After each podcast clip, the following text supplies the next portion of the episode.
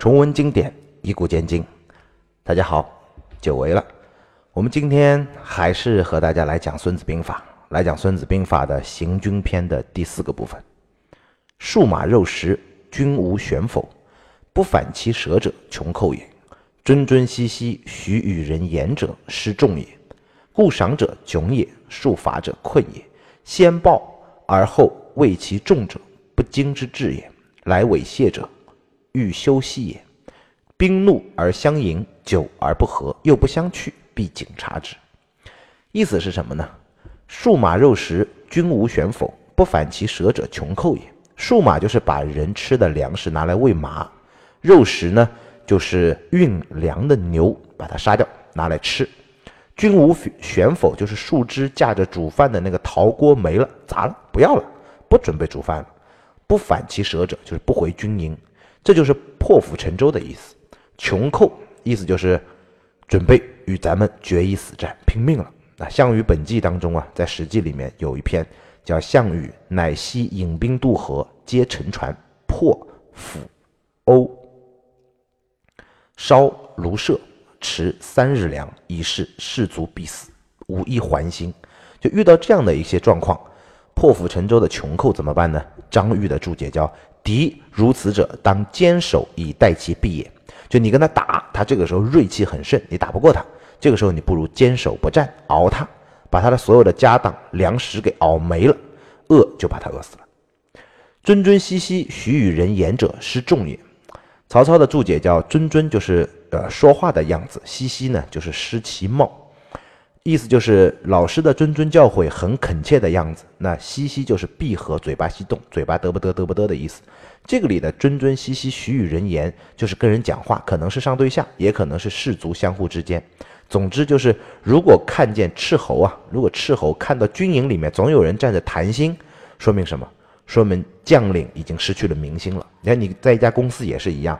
你看到一家公司，总有一些人在悄悄地说话，总有人在洗手间里嘀嘀咕咕，总有人在哪里啊去说一些他们自己小团队的一些话，就说明这个公司的管理者失去了民心。如果是将领找人谈，那就是军心不稳，在做他的工作；如果士卒之间相互谈呢，就在明就代表啊他们在匪议他们的主将。树赏者窘也。窘则数赏以劝进，就拼命的赏赐你的将士啊，那就说明已经非常的窘迫了，大家都不愿意干，对主帅呢没有什么敬畏之心，那么主帅喊谁也喊不动，只有把家底拿出来，以期待众相重赏之下必有勇夫。数伐者困也，赏的多了是一个问题，罚的多了其实也是一个问题。杜牧的注解叫人力困弊，不为刑罚，故数伐以拒之。就大家都疲劳了，宁愿被处罚也不愿意干活，所以就加大处罚来威胁和胁迫他。先暴而后畏其众者，不精之至也。先是粗暴严厉，然后呢又害怕部下，这是最不精明的将领。贾玲有一个注解啊叫教令不能分明士卒，又非精练，如此之将，先欲强暴伐人啊，众备则惧也，至懦之极也。贾玲的注解很深刻，有这样的毛病的领导其实还不少。首先，他对于自己呢，并没有负起自己当作为领导的该有的责任，教令不能分明，士卒呢又缺乏训练，上上下下的能力都不够。这个时候他怎么办呢？他不是精心策划，也不能辅导士卒，带领大家解决问题，而是态度很强硬的去要求部下。比如说，我只要结果，这时候给我上啊，就这些话，做不到呢，就会处罚部下。那部下自然不服啊，知道自己不能让领导满意，而对于自己领导也不满意。就觉得你丫行吗你？那你上啊！光让我们在这卖命啊，大家看出来他的啊色厉内荏啊，色厉胆薄就不干了，开始反抗。他一看手下不听他的，那压不住阵，这个时候他又害怕了。贾玲说：“这就是至懦之极，就是最懦弱的将领，他所作所为就是这样。来猥亵者，欲休息也；气猥而言谢，欲求良解。就敌军啊，使态度变得。”委婉谦逊，说明什么？说明想休兵息战，不想打了。不过前面有说啊，前面我们讲的时候也讲到，叫慈悲而易备者啊，敬也，就气委而言谢，不就是慈悲吗？嗯，一个是要战，一个是不要战的。前面讲了一个慈悲，但是加了一个易备，就是加紧在做战备。那么他来猥亵，我们怎么知道他背后有没有易备呢？所以对于猥和亵。还有一个解释就是伪质来谢，送来人质。杜牧的注解叫：所以伪质来谢，乃事已穷啊，故有他故，或有他故，必欲休息也。张玉的注解叫：以所亲爱伪质来谢，是势力穷极，欲休兵息战。他最亲爱的人都被他送来作为人质，那就是已经穷途末路了。兵怒而相迎，久而不和，又不相去，必经察之。敌人盛怒出阵，但是搞了半天又不打又不退，那这个时候肯定很有蹊跷。这个时候要仔细侦查，他想搞什么鬼？曹操的注解叫备其伏也，要防备他有什么其他的埋伏。张玉的注解叫勇怒而来，既不合战，又不隐退，当密伺之，必有其伏。兵非易多也，唯无武境，足以并力料敌，取人而已。夫为无虑而易敌者，必情于人；足为轻负而伐之，则不服；不服则难用也。足以轻负而伐不行，则不可用也。意思是什么呢？兵非易多也，唯无武境，足以并力料敌取人而已。就是兵力啊，不是越多越好，而在于你自己不盲目冒进，又能集中兵力查明敌情，这就够了。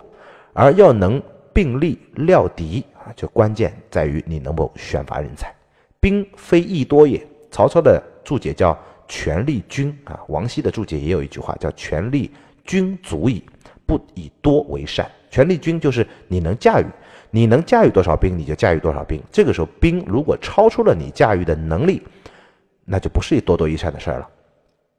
韩信说他。带兵是多多益善，十万百万他都能驾驭，但是刘邦只能带十万兵。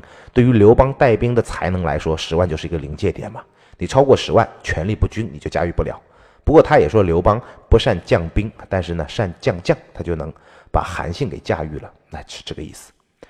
唯无武进，王羲的注解叫不可，但是吾也，当以计智料敌而行，就不能凭自己的勇猛去冒进，足以并力料敌取敌。人而已。曹操的注解叫思养足也，足以并力料敌，在于取人，在于选拔人才。选拔人才在哪呢？曹操说思养足也，不要去外面寻求什么助手和什么人才，就在我自己养的兵里面去选拔。饲养就是自己的子弟兵，那么自己的兵该怎么去饲养呢？后面就讲饲养之道。这是一个很重大的战略和组织观念，就是依靠自己内部的力量去选拔人才，不依靠外援。因为兵本来就不贵多，又要权力均，你能团结兵力，又能驾驭指挥，所以不能靠别人。魏了子说：“天下驻足，名为十万，其实不过数万。其来兵者，无不为其将曰：‘吾为天下先战。’啊，凡是有军来支援的，都号称是十万，实际上也是几万人。”而且来的时候呢，君主对于将领都会谆谆教诲啊，咱们千万别打头阵啊，让他们先打，就是这个意思。秦灭了六国就是这种情况，秦军就是秦军啊，为秦国而战，打赢了就是自己的，打输了也是自己的。而六国呢，对不一样，六国谁都不想先打，打输了是自己的，打赢了可能自己还是个输家，所以他就不会全力以赴的六国合为一拳去打秦国。那企业的发展其实也是一样嘛，要靠自己的力量去发展。如果你和别的企业所谓的叫优势互补，搞企业的联盟，都指望对方能够帮助自己发展，那你最好就死了那条心吧。个人也是同理。我们常说啊，就是有一个朋友有一条路，对吧？多个朋友多条路。但是朋友是可以帮你的，但是你不能指望朋友。很多人每天在跑各种场子啊，做资源整合，希望能够认识一些人。其实你只要自己有点本事，有点自己的正事儿，你根本没有时间，也没有动力去认识别人。你不如在家带孩子，在孩子上投资的时时间不够，才是职场人士的通病和战略投资的重大失误。夫为无虑而易敌者，必擒于人；没有深谋远虑而又轻敌的，你就一定会被敌人所俘虏。《左传》当中说：“君其无畏诸小，风虿有毒而况于国乎？”不要轻视猪，这个是个小国啊，蜜蜂蛰一下都有毒，你更何况是一个是一个什么国家呢？虿呢是一种虫子，就是万上面是个万，下面是个虫，是个毒虫，类似于蝎子一样，并不在多，祸患也不在多。有的时候一个小的问题就可以让你灭亡。我们不是都说吗？千里之敌溃于蚁穴呀。所以你如果有勇无谋，轻易大敌就一定会被敌人所擒。春秋时期啊，宋楚交战，宋军主将华元煮了一锅羊汤，给部下们一起其乐融融地分着吃，但是忘了分给他的车夫。车夫流了一夜口水，但他也流了一夜怨恨的眼泪。第二天上了战场，还没有下令出战，他二话不说，突然驾着车猛冲，就自己一一辆单车冲进楚军的军阵当中，华元就被俘虏了。这就是小蜜蜂蛰死人的故事。卒为轻负而伐之，则不服。这个讲的就是饲养之道。我们明天就会讲这句话，明天我们再见。